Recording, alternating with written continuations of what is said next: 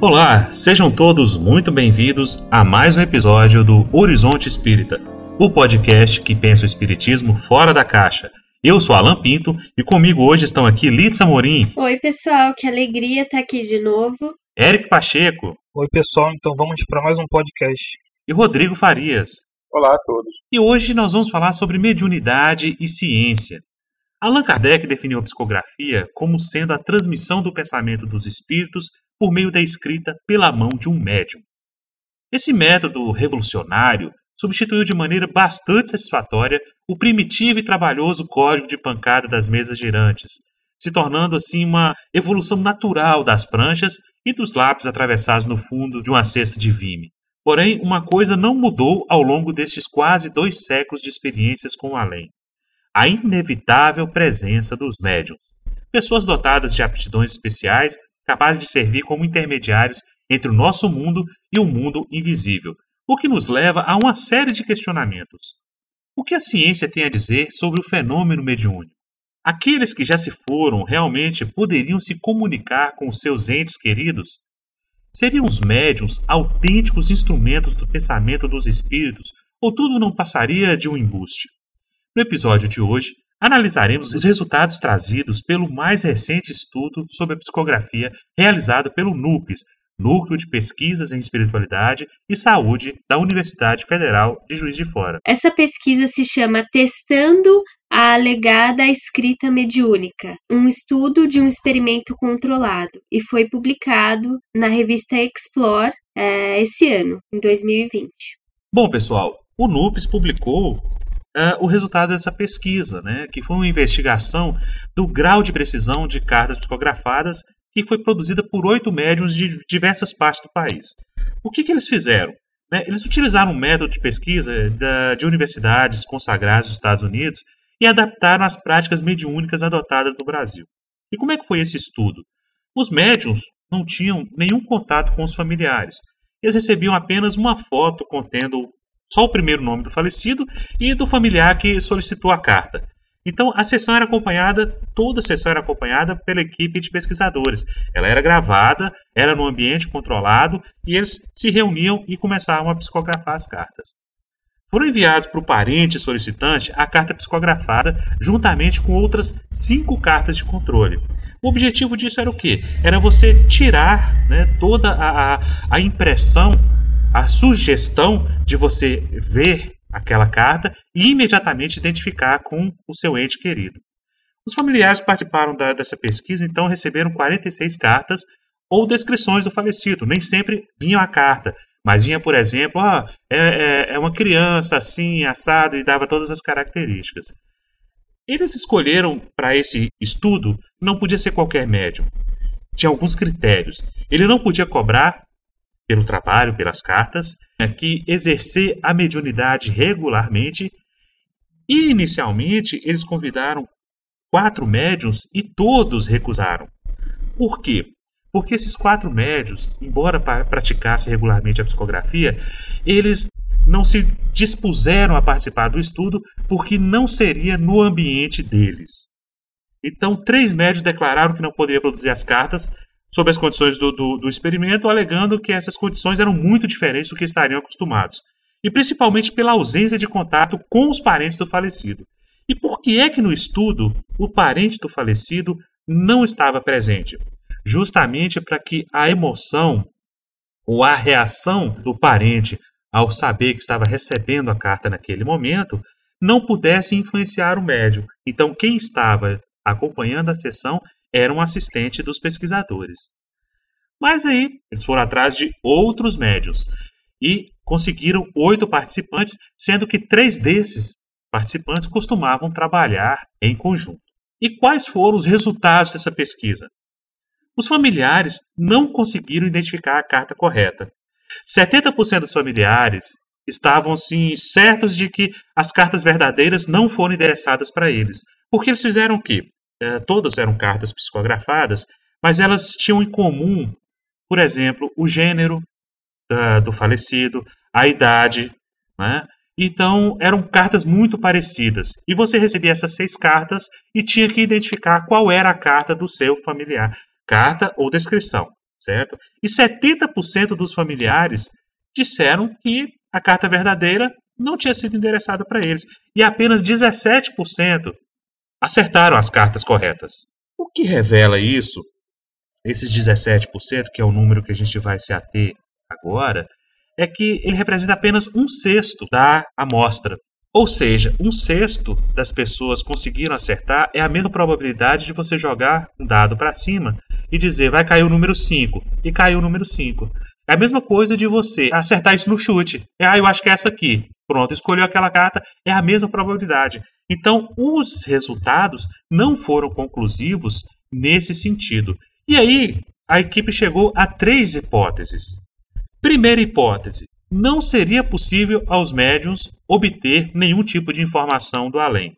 A segunda hipótese é que alguns médios até poderiam conseguir essas informações, mas não foi o caso daquela amostra. E a terceira hipótese é que os médios participantes seriam capazes de obter essas informações, mas não puderam obtê-las por causa das condições de extremo controle do ambiente de pesquisa. Aqueles quatro médios que se recusaram inicialmente a participar do estudo já tinham afirmado isso aí. Então, qual é a proposta que a equipe é, chegou ao final, os autores do artigo, que é Elizabeth Schmidt, o Alexandre Caroli, o Victor Tasca, o Matheus Marnet e o Alexandre Moreira Almeida. O Alexandre Moreira Almeida como coordenador desse estudo. Qual foi a proposta, então, que eles desenvolveram? Que talvez houvesse a necessidade de se desenvolver novos estudos mais válidos ecologicamente. O que é esse válido ecologicamente? Passar a estudar os médios no seu próprio ambiente, respeitando as condições da ocorrência de um determinado fenômeno. E a gente sabe que isso tem muita validade, porque uma coisa é você, por exemplo, observar uh, um grupo de gorilas num zoológico. Outra coisa é você observar um grupo de gorilas em seu ambiente natural. O comportamento tende a ser totalmente diferente. Nascidos em cativeiro não têm o mesmo tipo de reação esperada daqueles que nascem no ambiente livre. Então, essa é a proposta do estudo, um aprofundamento. Por que, que esse estudo acaba sendo tão importante para a gente? Porque é o início de que a ciência começa a se interessar por essas questões, principalmente né, o pessoal do NUPES vem fazendo isso há muito tempo, essas questões que estão além da matéria, além do palpável, do visível, e amparado pelo método científico. Bom, o que, o que eu acho que vale a pena destacar não é nem o interesse da ciência por fenomenologia paranormal mediúnica, porque isso, na verdade, em algum grau sempre houve. Né? Afinal, a parapsicologia, por exemplo, existe ainda, né? meio marginalizada, mas existe. É, eu acho que o que chama atenção é o fato de serem pesquisadores brasileiros, numa revista internacional. Né, o NUPS é uma iniciativa é, muito interessante, tão interessante quanto rara, vamos dizer assim, porque ela se dá no ambiente acadêmico, o que não é pouca coisa. Né, ela não é simplesmente um grupo de interessados fazendo pesquisa é, por fora, né, ou de amadores, diletantes, não, são pessoas que estão inseridas no meio acadêmico e então dentro desse meio, né, uh, eles estão tentando produzir alguma coisa, produzir conhecimento pelas vias institucionais formais da academia. Né, isso é uma grande coisa, isso é raro, pelo menos para nós aqui no Brasil, né, então é, isso é, em si mesmo já é importantíssimo. Agora, é, a realidade da pesquisa também mostra as limitações que pesquisas no Brasil têm para qualquer campo, ainda mais hoje em dia. Né? Porque uma coisa que me chama a atenção na pesquisa, é, que é importante, ressalto, é, as pessoas costumam achar que experimentos científicos e pesquisas só têm valor se elas fizerem uma grande descoberta, quando na verdade não é assim. É, muitas vezes, até pesquisas que têm erros e falhas, elas têm valor pelo conhecimento que elas produzem, nem sempre é o conhecimento que você começa querendo é, mostrar, mas elas têm valor cognitivo, né? elas têm valor é, metodológico, epistemológico. E no caso dessa, embora não se tenham obtido resultados provando mediunidade, como a gente vê uma pesquisa dessa, a gente já pensa, meu Deus, provaram ou não? É, mas uma coisa que me chamou a atenção é o número limitado de médiums que participaram. Né? E não é muito difícil imaginar, não, não sei, eu adoraria ouvir os autores da pesquisa, mas não nos foi possível, pelo menos até agora. Mas deixo de público o convite, se algum deles é, vier a nos ouvir. Seria um prazer conversar com vocês. Mas eu suponho, né, imagino, como um acadêmico também, embora de uma área muito diferente, que é, é uma pesquisa que durou meses também. E assim, é, pesquisar, fazer ciência custa algum dinheiro. É, às vezes o dinheiro sai do bolso do próprio pesquisador. No Brasil é assim. Quem, quem nunca pagou do próprio bolso para financiar seus livros, seus materiais, que atire a primeira pedra.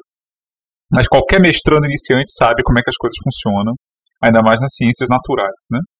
Então, assim, é, eu confesso, eu esperava, né, quando falando da pessoa, eu esperava que a amostragem fosse maior. Por outro lado, eu consigo imaginar perfeitamente por que, que não foi. Porque a, é muito difícil você conseguir montar no Brasil uma equipe de pesquisa bem financiada. Muitas vezes você usa mão de obra voluntária. É, é claro, os, os participantes e os sujeitos certamente não receberam nada, mas é, dá trabalho, exige tempo e dedicação você montar os contatos, montar os protocolos e passo a passo, cumprindo a pesquisa em si. Tudo isso dá trabalho, tudo isso exige dinheiro e tempo. Então, assim, ao mesmo tempo que eu aplaudo o fato desse tipo de pesquisa ser, começar a ser feita a sério no Brasil, que é ótimo, é magnífico, mas por outro lado, é, a gente tem um ambiente que não favorece muito né, que esse tipo de coisa se prolifere como a gente gostaria, e eu diria eu, como nós espíritas eh, gostaríamos de ver. A gente fala tanto de ciência espírita, mas muito do que a gente tem de ciência espírita, normalmente, tradicionalmente, é o trabalho de amadores dedicados. Mas fora desse ambiente amadorístico, é preciso ter condições e estruturas materiais para que essa pesquisa se dê. Agora, o valor dessa pesquisa, ao meu ver, não demonstrou a veracidade da mediunidade, mas é mostrar melhor na metodologia, né? Por, por qual metodologia a gente pode uh, analisar a, a mediunidade, né? Será que com os métodos que são utilizados hoje a gente consegue? Eu queria só comentar um outro ponto, que é o seguinte, os, foi dito né, que alguns médicos não aceitaram por não estar na condição que eles realizam normalmente, né? Disseram sobre o contato com os familiares e sobre o, o local, né? É, normalmente realizam no centro e tudo mais. Eu não me lembro de, na obra de Kardec, de que essas condições são necessárias, né? O contato com o familiar, para haver a comunicação. Tanto que Kardec recebia cartas de outros lugares do mundo pedindo comunicações mesmo assim ele conseguia se comunicar na sociedade parisiense, né? Então essa condição em si não é não, não, não seria necessária. Uh, o que para mim influencia é a questão da de que a gente não pode garantir necessariamente que a comunicação vai ocorrer, né? E com e necessariamente com informações concretas, né? É, verificáveis. É, essa questão de eu só aceito participar se tiver um familiar, parente e etc., ela realmente ela gera muita suspeita. Além de não ter sido uma condição sine qua non lá na, na codificação, no trabalho desenvolvido por Kardec, nesses 14 anos de, de dedicação dele à, à doutrina espírita, isso gera muitas dúvidas. Por que, que eu preciso de um parente estar presente na sessão? Porque será que, de acordo com que a reação do parente daquele familiar, eu vou é, seguindo por caminho A ou caminho B, na tentativa de colocar é, essas impressões em uma carta, porque se a gente for olhar bem, gente, uh, o conteúdo das cartas consoladoras, entre aspas, uh, que recebe-se de, de, entes desencarnados para os seus familiares, seus pais e etc., é, geralmente são cartas genéricas. O texto acaba sendo muito genérico. E quando é específico demais, você começa a desconfiar, porque há casos de médiums que pegam informações em redes sociais e começam a psicografar cartas que dá detalhes assim de o time de futebol que a pessoa gostava, certo? O nome do cachorro de, de, de estimação. Então, detalhes assim que são desnecessários para a prova da identidade do espírito. Agora, Rodrigo, quanto a isso que você colocou uh, sobre o, a amostra do estudo ela ser pequena, ela é realmente pequena e isso não é uma característica só desse estudo. Os estudos em geral que nós temos uh, com relação a, a, matérias relacionadas à espiritualidade ou metafísica ou o que quer que seja, como por exemplo uma pesquisa uh, não tão recente da doutora Hélida Carneiro, que ela fez uma análise sobre o efeito do passe magnético em recém-nascidos, foi feito com um grupo de 24 recém-nascidos. Então, assim, ah, mas é pequeno? É pequeno, claro que é, mas é a, a amostra que os pesquisadores têm acesso. Mas pelo menos eu entendo como um começo, só de ter esse interesse de alguém em, ou, talvez motivado, né, por suas questões é, ideológicas ou de crenças, motivado para fazer um tipo de estudo, porque então a gente sabe na ciência tudo começa com a crença. Se o pesquisador não crê naquilo que ele está fazendo, então ele nem faz. Bom, o que eu queria comentar é que realmente eu concordo com o que o Eric colocou. A apresentação, a divulgação do método é, experimental dessa, desse estudo é bastante interessante é, para o público em geral, pro, para o público espírita, porque é um exemplo de como você pode abordar uma questão que é tabu, que é a questão da vida após a morte, de modo científicos, mas dando a hipótese da existência de informações é, para além das vias materiais, dando a essa hipótese é, legitimidade é, filosófica e epistemológica para estar na pesquisa. Só isso já é um ganho. Para aquelas pessoas que dizem, ah, essa questão de vida após a morte, de espírito, é coisa de religião, é misticismo, é, tá ultrapassado, Tá aqui um exemplo de um tratamento digno da questão. Porque pensando, existem vários tipos de hipóteses. Tem hipóteses que são mais radicalmente céticas, ou seja, elas vão questionando as bases de tudo, e hipóteses que já partem de algum fundamento metafísico, né? Então, quando a gente vai ver as hipóteses que eles lançaram, são bem interessantes e, na minha opinião, são hipóteses que questionam a raiz das coisas. Então, hipótese 1. Então, os médiums não obtêm informações do além de modo geral, já que a nossa pesquisa não revelou nenhum dado significativo sobre isso. Parece que todas as informações produzidas, se houve algum acerto, foi casual. A segunda hipótese é uma hipótese que, digamos assim, eu tenderia a abraçar por conta do, do meu viés, que é alguns médiums até poderiam conseguir informações por essa via mediúnica, mas não foi o caso dos oito médiums que participaram da pesquisa. E gosto também muito da terceira hipótese, que é o controle extremo do ambiente da pesquisa, um ambiente bastante rígido influenciou, prejudicando o recebimento da, dessas informações. E aí, talvez para nós espíritas, que já trabalhamos com o pressuposto de que os espíritos existem e de que a mediunidade existe, que a psicografia produz informações realmente verídicas, né, sobre o fato da vida após a morte, talvez a gente possa começar a se perguntar filosoficamente quão importante é a ligação emocional entre as pessoas envolvidas nessa comunicação, que é uma carta de entes queridos. Talvez a gente comece a se perguntar que realmente se não tiver junto uma pessoa importante para quem, para aquela pessoa que morreu, se não tiver aquela ligação afetiva, aquele amor, aquela evocação, talvez não não funcione. E não é um problema. É, e eu gostaria também de sublinhar agora um outro tópico que a ciência funciona assim. A gente trabalha com acúmulo de evidências, você testa uma hipótese, faz uma mudança um pouco numa direção, um pouco na outra. Essa ideia de que a ciência prova, em um experimento foi provado que sim ou foi provado que não, isso é, é muito mais um mito, uma imagem, do que uma realidade, né? Não é a ciência funciona como um quebra-cabeça, um pouco é, tentando juntar peças, etc e tal. E não como um detetive que descobre tudo, a verdade final e acabou. a ciência, ela trabalha da seguinte forma: você tem um, uma motivação e vai testar as hipóteses, vai atrás das, da, das evidências para você chegar a uma conclusão.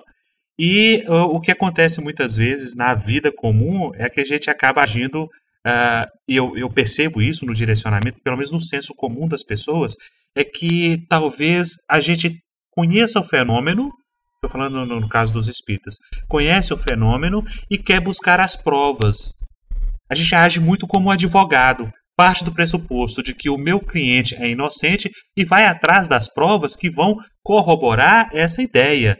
Então, quantas vezes a gente viu uh, palestra de provas da reencarnação e que vão todas cair no mesmo lugar comum da pesquisa do Dr. Banerjee, da pesquisa do Dr. Ian Stevenson. Quer dizer, a gente não está simplesmente fazendo ciência, a gente está partindo de uma ideia e indo atrás daquilo que vai corroborar essa ideia. Porque a gente nunca, eu, pelo menos eu nunca vi, uma, uma palestra espírita em que mostra os estudos que dizem que não conseguiram encontrar evidências da reencarnação. A gente vai simplesmente pegar justamente a única pesquisa que se tem notícia da Universidade de, de, de Virgínia, do, do Dr. E. Stevenson, que vai colocar que a reencarnação existe porque ele estudou vários casos de reencarnação. É, é isso que é o problema dentro do meio espírita. Nós somos uma ciência, ou pelo menos deveríamos ser, e não tratamos da doutrina espírita como ciência. É, sobre, sobre isso que o Alan comentou,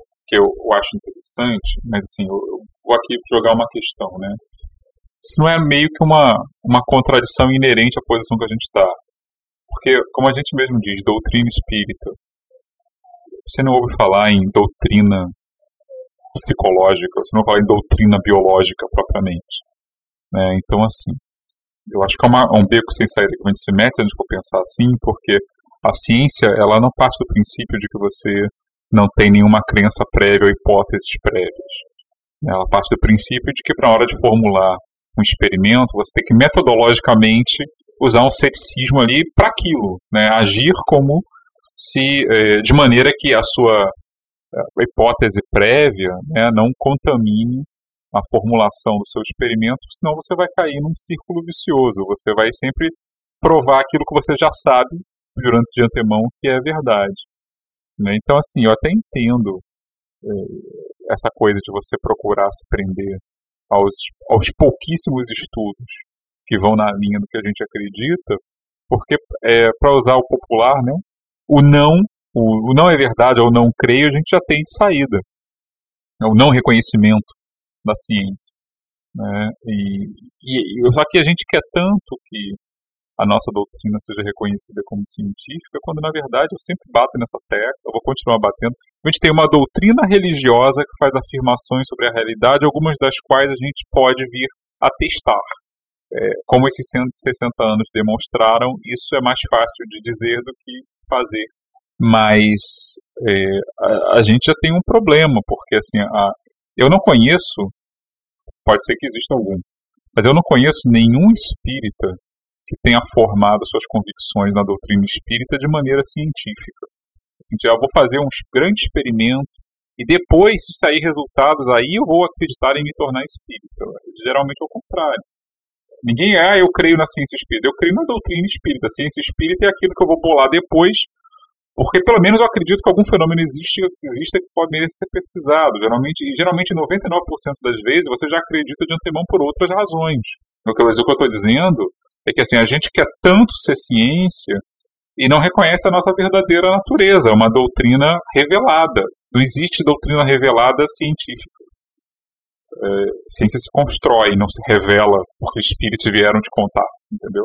Agora, é claro, a partir do momento que qualquer doutrina de qualquer natureza faz afirmações sobre a realidade, a realidade concreta, tal coisa existe, você tem todo o direito de tentar verificar isso por outros meios, beleza. E acho que é isso que a gente tenta fazer. Essa questão da ciência aí vai muito mais na ideia de que espiritismo ele não pode ser considerado como uma ciência exata. E é justamente esse o grande erro que nós levamos para a doutrina espírita. Por que é que a, a ciência acaba tendo um resultado inconclusivo como esse desse estudo? Porque não dá para levar o espírito ao laboratório. Porque ele é uma individualidade, ele tem vontade própria e ele fala se quiser. E tratar a ciência espírita como uma ciência exata, isso Lícia esclareceu para a gente assim magistralmente há alguns episódios atrás, quando ela coloca que a ciência espírita ela é muito mais uma ciência humana do que uma ciência exata. Então não dá para você fazer um experimento aqui na minha casa espírita e repetir esse mesmo experimento na universidade, porque não é assim que vai funcionar. Aliás, o próprio Kardec fala isso lá em o, o, o que é o espiritismo. Talvez até o Eric possa soltar isso aí pra gente, que faz parte da pesquisa dele. É muito importante ter a fé como Kardec fala dessa questão, né? Como o Alan falou lá no que é o Espiritismo, no diálogo com o cético, né, e na introdução do livro dos Espíritos, Kardec fala do, do método né, da ciência espírita e diz que não se pode testar os espíritos como faz experiência com química né, ou com física. Né, porque a matéria é muito mais manipulável. Né, os espíritos têm o livre-arbítrio, né, eles podem simplesmente não querer se comunicar ou às vezes até nem não poder. Né. Kardec diz lá no livro dos médiuns que médiums flexíveis são raros. Na maioria das vezes, um, um médium só consegue se comunicar com determinados espíritos, né? não com todo. Então, não, não é algo exato. Você vai chamar e necessariamente o espírito vai responder. Da mesma forma, Kardec dizia: você tem que ter persistência, perseverança e apanhar o fenômeno quando ele ocorrer, não querer produzir. Aliás, Kardec diz que quando um médium diz que pode produzir a qualquer momento, em qualquer hora, isso é sinal de fraude. Então não é assim, né?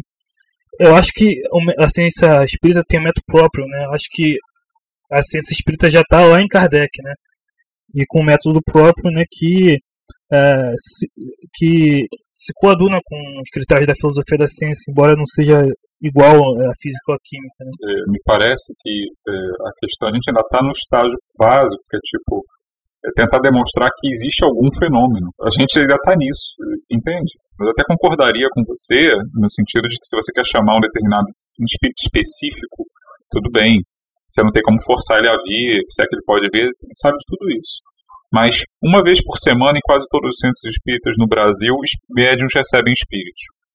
A qual espírito? Não se sabe, mas supostamente recebem. Em vários trabalhos variados. Então, assim, não é como se faltasse fenômeno, algo para se estudar, entendeu? No nível anedótico, em casas espíritas aos milhares no Brasil, tem manifestação mediúnica supostamente autênticas aos borbotões. A questão né, como é que você transforma isso que acontece no cotidiano dentro de uma prática religiosa em algo que pode ser minimamente empiricamente demonstrado, pelo menos no nível de, olha, aqui acontece alguma coisa diferente não sou nenhum expert nisso, é, mas eu acho que até isso, esse nível básico, a gente ainda está deixando a desejar. Então, assim, ninguém está pedindo para provar, é pegar um tema caro aqui, pela essa piada interna, ninguém está pedindo para comprovar o aeróbus de nosso lar. A existência dos ovoides. É, a existência dos ovoides. A gente está falando para comprovar coisas que supostamente, supostamente, deveriam ser mais simples, tipo materialização. Porque, por exemplo, aqui no Rio de Janeiro, onde eu moro, tem um centro muito famoso, espiritualista, né? Mas, enfim, identificado com espiritismo. É, o Frei Luiz, que é famoso não apenas por curas espetaculares, né? É, como também por sessões de materialização, uma série de coisas. Tem até livros sobre isso. Então, a gente está falando de fenômenos concretos. Não está falando de é, algo que, digamos assim, é raro, que o fenômeno tem O fenômeno já está acontecendo e ele é induzido nos centros espíritas todo centro espírita que tem uma mesa mediúnica está induzindo o fenômeno. Mas como é que você demonstra isso é, de maneira é, convincente para sair numa revista, por exemplo, uma revista acadêmica? Isso dá mais trabalho, isso exige estrutura, isso exige planejamento. Às vezes o, o problema é que às vezes você tem tentativas de fazer experimentos nessa linha, mas são feitos digamos assim, de maneira às vezes metodologicamente muito frouxa, né, muito fácil de contestar, né, e isso não deveria ser tão difícil assim. Eu acho que seria muito interessante, né? E aí fica o convite ao pessoal do NUPS, ao pessoal que trabalha com isso de uma forma é, mais cotidiana, mais aprofundada, né? De um dia vir bater um papo para a gente explicar a gente como é que isso funciona, como é isso na realidade concreta dentro desse ambiente agora, nesse tipo de núcleo de estudos que agora existe no Brasil, para ver como vocês driblam isso, como é que eles veem esse tipo de, de, de problema, de desafio. A única coisa que eu acho que a gente tem que firmar é o seguinte: é, quando a gente como dentro do movimento espírita a gente fala que o espiritismo é ciência, a gente deveria ser mais modesto quanto a esse tipo de afirmação, de maneira categórica como ela é feita. Né, porque a gente está devendo um bocado sobre isso. A gente não tem quase nada para mostrar, né, na literatura que a gente geralmente consome, pós 1920. Então, assim, uma ciência que ficou um século sem atualizar, sem atualizar não é ciência nenhuma, vira arqueologia e história. A questão é a seguinte: voltemos ao assunto. Qual a conclusão que a gente pode chegar disso tudo aqui? Eu endosso as considerações do Rodrigo. Acho que é muito importante a gente pensar que cada trabalho erudito tem um propósito e, e, e, tem certos pressupostos. Então, assim, o trabalho do Kardec, ele em algum momento assume como pressuposto, como verdade a existência dos espíritos e passa a fazer um diálogo é, filosófico e religioso com eles. Então, eu concordo com a ideia do Rodrigo de que nós somos sim uma doutrina filosófico-religiosa, inclusive teológica, e ela não tem menos valor por isso, né? Hoje o espiritismo é um movimento de massa. Muitas pessoas são consoladas pelas ideias da reencarnação, da comunicação com os mortos, uh, da continuidade da vida após a morte. E então muitas pessoas se beneficiam dessa crença e essas pessoas não podem fazer ciência, porque fazer ciência não é só questão de querer, é questão de ser formado por um método, ser formado em reflexões epistemológicas sobre o que é ciência e ter condições para executar as pesquisas. É, eu diria, por fim, que realmente a questão da amostra é bastante significativa, uma amostra pequena, seria muito interessante um estudo com uma amostra maior. Uh, em segundo lugar, puxando esse gancho que o Alan falou sobre o aspecto humano da ciência espírita, digamos assim, é complexo a gente pensar sobre que informações são indícios de uma captação do médium daquela personalidade falecida. Discutir esse conceito de indício, porque às vezes o médium pode escrever uma carta que tem todo o estilo de daquela pessoa falecida, mas porque ele não mencionou um dado objetivo, ah, a, a chave da minha casa tá embaixo da mesa, ou o nome do meu cachorro era Zuzu, porque ele não ofereceu essas informações, a família não reconhece a carta como legítima. Então, existe toda uma discussão, a gente pode fazer toda uma discussão metodológica sobre o que são os indícios de uma personalidade. Olitza, mas você concorda, por exemplo, que a presença do familiar ela pode influenciar na percepção do médico com relação ao espírito comunicante? Porque, por que eu estou perguntando isso? Porque o que a gente vê nas sessões de cartas que são colocadas no YouTube, cartas psicografadas e tal, é sempre um salão cheio, o médium psicografa, e aí ele vai fazer a leitura. Papai José e mamãe Maria. E aí vem o casal. E nisso, do casal estar ali, há uma emoção muito grande, eles começam a chorar, estou aqui, estou bem, e, carta genérica, estou bem, estou amparado pela vovó fulana, etc, etc, sempre com o mesmo tom. Vocês não acham isso muito suspeito, não? É provocação. Estou fazendo o papel do Rodrigo, que o Rodrigo deixou de fazer esse papel há muito tempo, que é do advogado diabíssimo, né? Bom, esses fenômenos de massa que comovem muitas pessoas, eles são, digamos assim, um ambiente propício para algum tipo de exploração de falsificação. E o Kardec teve que lidar com isso na época dele. Né, gente? Vamos dizer, vamos combinar, não é de hoje na história da humanidade que os bens sagrados são usados para comércio, para exploração política, para barganha, para chantagem. Isso é um problema da história da humanidade. Então, eu continuo com Kardec quando, quando ele afirmava várias vezes: não é porque existem falsificações que não existe o fenômeno verdadeiro. Então, por isso, o, a gente pode louvar a inteligência dos pesquisadores em formular uma hipótese simples do tipo: pode ser que os médiums recebam informações significativas para nós, porém esses da pesquisa não receberam. Veja como a hipótese é cuidadosamente escrita.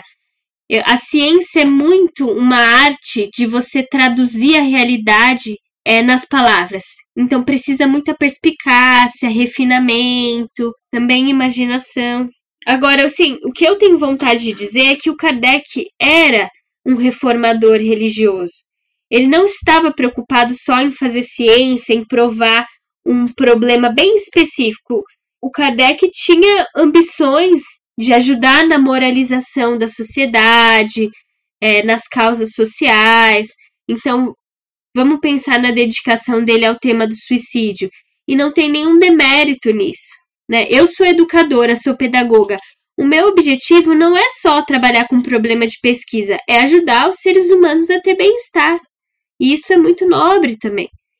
Agora, quando você vai fazer esse tipo de ciência, uma pesquisa de ponta, como foi feita aí pelo Alexander e pelos seus companheiros, você vai se ater a um problema de pesquisa bem pequeno, observar se existe o fenômeno. Essa pesquisa não conseguiu mostrar um fenômeno. Ela mostrou que essas cartas aparentemente não são diferentes de outras. Mas eu queria lembrar para vocês que existem vários modos de abordar esses todos os problemas envolvendo a temática espírita, porque o próprio Alexander Moreira Almeida participou de uma pesquisa analisando o cérebro de médiums durante a psicografia e os resultados foram interessantes. O cérebro dos médiums teve alterações significativas que puderam ser captados pelos aparelhos é, que foram utilizados então a gente pode pensar também que o fenômeno é complexo, você pode abordar de várias formas. É, então, concluindo, era isso que eu queria dizer, que esse, esse fen os fenômenos ligados ao espiritismo, que pode ser é, a produção das informações, a análise do cérebro dos médiums, fenômenos de materialização, transformação da voz, é, efeitos de passe, tem um monte de fenômeno que pode ser estudado com várias metodologias diferentes. Fenômenos de cura. É, por exemplo, cura. O que a gente pode fazer é incentivar a ciência brasileira e incentivar os pesquisadores que estão trabalhando nesse, nessa linha que, que interessa para nós espíritos. Assim, isso aqui é um, é um bate-papo, estamos filosofando alto. Ninguém aqui é papa em em ciências, ninguém aqui é editor da Nature, da Lancet, nem nada desse tipo. Então, assim, nós estamos, na verdade, induzindo vocês subliminarmente a procurar o artigo para lê-lo, né? ou pelo menos ler um resumo em português, né? que foi publicado em inglês, e procurar saber mais sobre esses experimentos né, que são feitos para tratar de fenômenos que a gente chamaria genericamente de fenômenos mediúnicos, né? Então fica aí a nossa, nossa provocação. O Alan reclamou que eu não tenho exercido muito o meu papel de advogado do diabo, né? Me aguardem. Mas aqui fica a nossa nosso convite para vocês, né? Ler livros doutrinários é ótimo, ler romance, bom, dependendo do autor é bom também. Vocês podem ler muita coisa, mas assim, é, procurem se informar mais né, quanto a isso. Acho que quem se importa com esse lado científico da doutrina, quem tem curiosidade de saber isso, antes de mais nada, procure saber o que é ciência de maneira geral. E procure, claro, uma coisa não exclui a outra, correr atrás dessas, desses estudos, né, conhecer o site do NUP seria uma boa.